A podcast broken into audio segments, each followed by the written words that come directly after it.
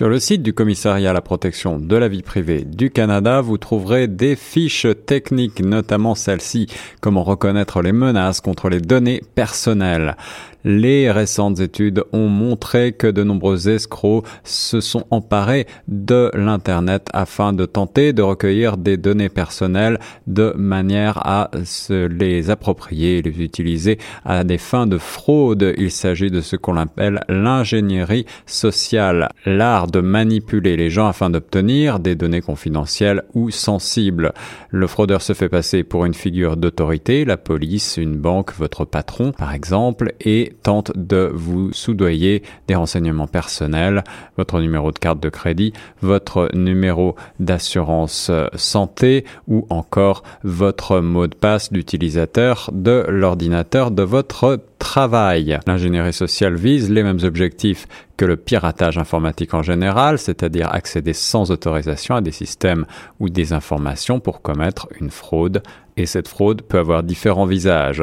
Par exemple, le hameçonnage consiste à vous envoyer un courriel prétendument d'une banque ou d'une entreprise comme eBay ou Amazon par exemple et vous demande d'ouvrir votre session et de vérifier vos renseignements en prétextant éventuellement une transaction douteuse qui aurait été décelée sur votre compte. Ainsi, vous rentrez vos renseignements sur un faux site internet qui ressemble à s'y méprendre au vrai et le fraudeur a ensuite suffisamment d'informations pour accéder à votre compte ou commettre d'autres crimes avec votre identité. Ce que l'on appelle ensuite le harponnage est très utilisé sur les réseaux sociaux comme MySpace ou Facebook notamment.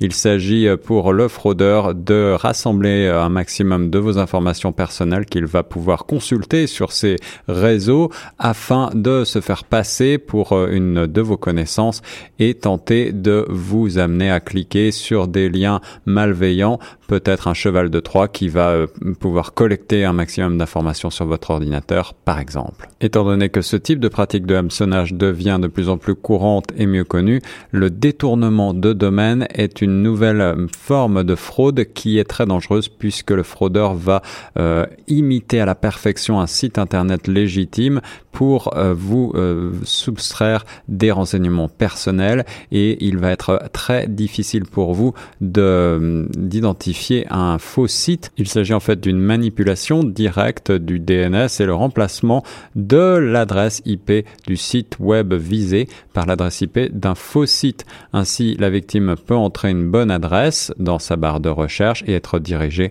vers un faux site web pour, euh, contrer ces faux sites, il faut absolument afin de se protéger contre ces détournements, il est recommandé d'installer une barre d'outils efficaces contre les détournements de domaine et un navigateur doté de fonctions anti-détournement de domaine comme par exemple Internet Explorer 7 ou Firefox 2, voire les deux.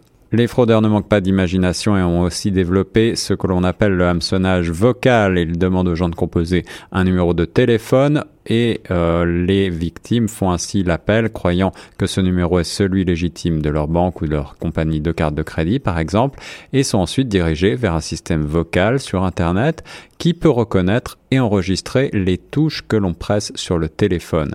Ainsi, vos renseignements vont être volés à votre insu par ce système de hameçonnage vocal. Mais alors, quelles sont les mesures à prendre afin de protéger sa vie privée sur l'Internet?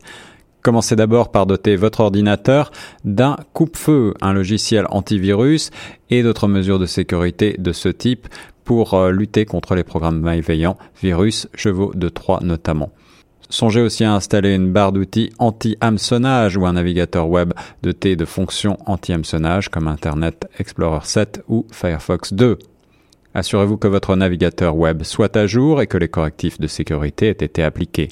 Méfiez-vous des courriels provenant d'institutions financières, de fournisseurs de services Internet ou d'autres organisations dans lesquelles on vous demande des renseignements personnels en ligne. Les entreprises dignes de confiance ne demandent jamais de renseignements personnels de cette manière.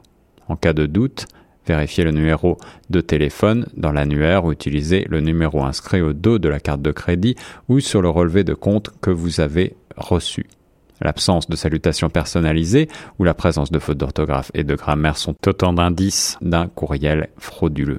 Ne cliquez jamais sur un lien inséré dans un courriel et n'en faites pas un copier-coller dans votre navigateur. Cela pourrait mener à un site web contrefait. Il est beaucoup plus sécuritaire de taper l'adresse directement dans votre navigateur avant d'ouvrir la session. Vous retrouverez tous ces renseignements pratiques et bien d'autres encore sur le site www.prive.gc.ca à la rubrique sujet lié à la protection de la vie privée.